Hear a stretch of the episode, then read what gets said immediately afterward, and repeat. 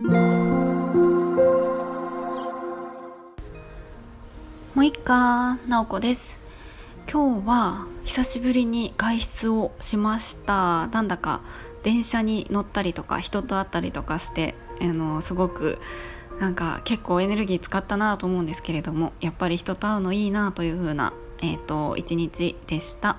今日は金曜日ということでえっ、とお仕事1週間おしまいっていう方も多いのかなと思いますえっとですね今日はあのちょっと人と会っていろいろこうなんか雑談だったりとかあの話していくいく中でタスク管理の話が出たんですよね。で、えっと、タスク管理って結構永遠のテーマだなと思うんですけれども私も結構試行錯誤しながらやっていて、まあ、それぞれ、ね、人に合った方法があると思うのでそれが見つかるともちろんいいかなと思うんですけどもなんか人によって、うんと、物の処理の仕方とかタスク管理のしやすさっていうのがもちろんあると思うんですね。それを見つけるヒントになるようなあのなんだろうな情報があのあの知ったのでそれを今日はちょっとシェアしたいなと思います。いきなりなんですけども皆さんは昨日の夜ご飯は何を食べましたか？思い出せますかね？昨日の夜だったらちょっとこううーんなんだっけなって思ったら思い出せるかなと思うんですけどもどうですかね？思い浮かびました？これですねなんか思い出し方で2パターンあるみたいでえっ、と1パターン目がえっ、と映像が出てきたタイプ。テーブルの上にあれとあれとあれがあったなあ味噌汁があってご飯があって魚があったなっていう映像を思い出したっていう人ともう一タイプの人はと昨日は帰りにスーパーに寄って人参とじゃがいもと玉ねぎとあれとあれを買って帰ってえー、っとあカレー作ったんだ。昨日のご飯はカレーだったな。みたいな感じで時系列で思い出したタイプと2パターンあるみたいなんですね。皆さんはどっちですか？こう映像で思い出したか時系列で思い出したか。ちなみに私は時系列で思い出すタイプでした。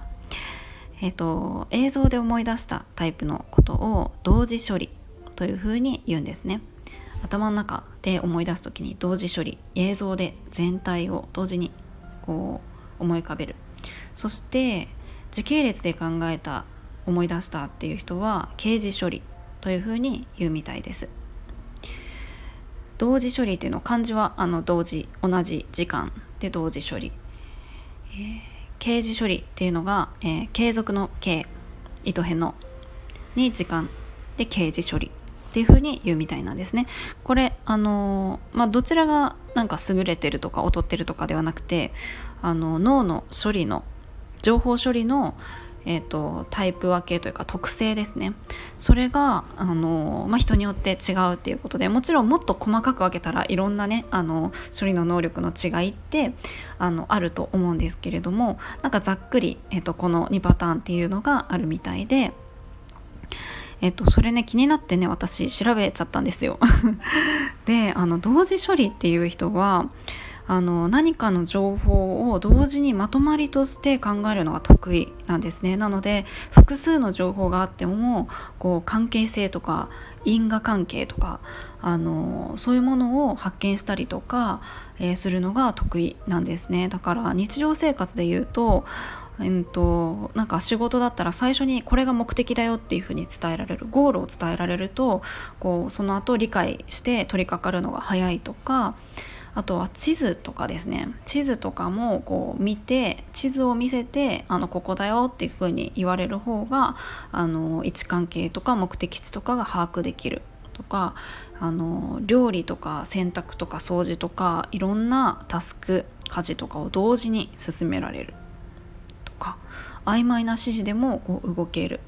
とか、えっと、そういうこうことが得意なのが同時処理の人こう夜ご飯を映像で思い浮かべた人はそういうのが得意みたいなんですね。結構感覚的にできちゃうみたいなすごいですよね。で私はあのそそのタイプではないんですけどもうん、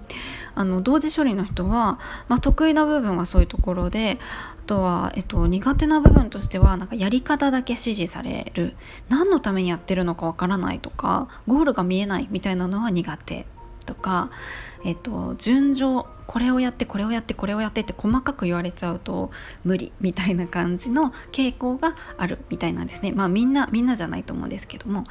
えっと、そんな感じで結構ね動けちゃうタイプですよね。でえっと刑事処理の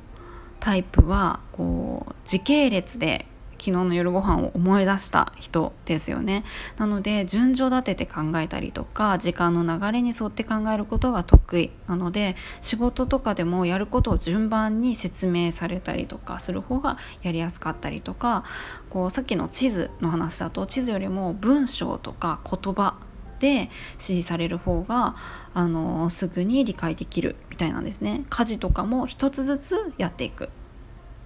とか見本があったら同じようにできるとかあのあとはこう細かいミスが少ないこう着実に一つずつやっていくので細かいミスが少なかったりとか、えー、説明書とかをしっかり読んで何かあの取り掛かるみたいなタイプみたいなんですね。で苦手な人はあ苦手なことはうんとなんか全体だけこれざっくり目的指示されたりとかしてもえ何すればいいの？みたいになっちゃうみたいなんですね。えー、そんな感じであのちょっと自分の特性あそうだなみたいなのってありましたか？なのでまあ今日はねあのちょっと仕事仲間とタスク管理のえー、の仕方であのこの同時処理と刑事処理の人で、えーと、どういうタスク処理の仕方があのいいのか違うかもねみたいな感じで出てきたんですよね。まあ、これ聞いてですね私は完全に刑事処理だなっていうふに思いました結構あの、まあ、文章を書く仕事をしてるんですけどもやっぱ細かいところとかめちゃめちゃ見るので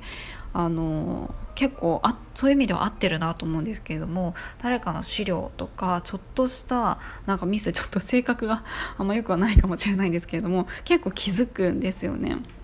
うん、だからそういうのはあるなと思うしえっ、となんか目的地、えーと、知らない場所に行くってなった時はもちろん地図は見るんですけども私地図の何を見てるかっていうと,、えーと道順をイメージしてえーと、何が、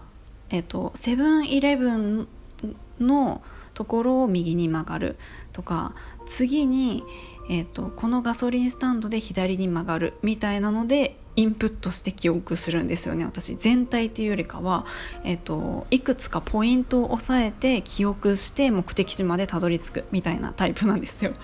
なのでああ私は完全にこっちだみたいな感じで。もちろんね両方の要素がある人とか完全に全部特徴が当てはまるわけではもちろんないと思うんですけれども結構こういうのって日常生活とか仕事の処理の仕方とかで、えー、ヒントになるんじゃないのかなというふうに思います。はい、ということでなんかこう特性の話をしてみました。何か参考になることがあったら嬉しいです。では今日も最後まで聞いていただきありがとうございました。もいもい。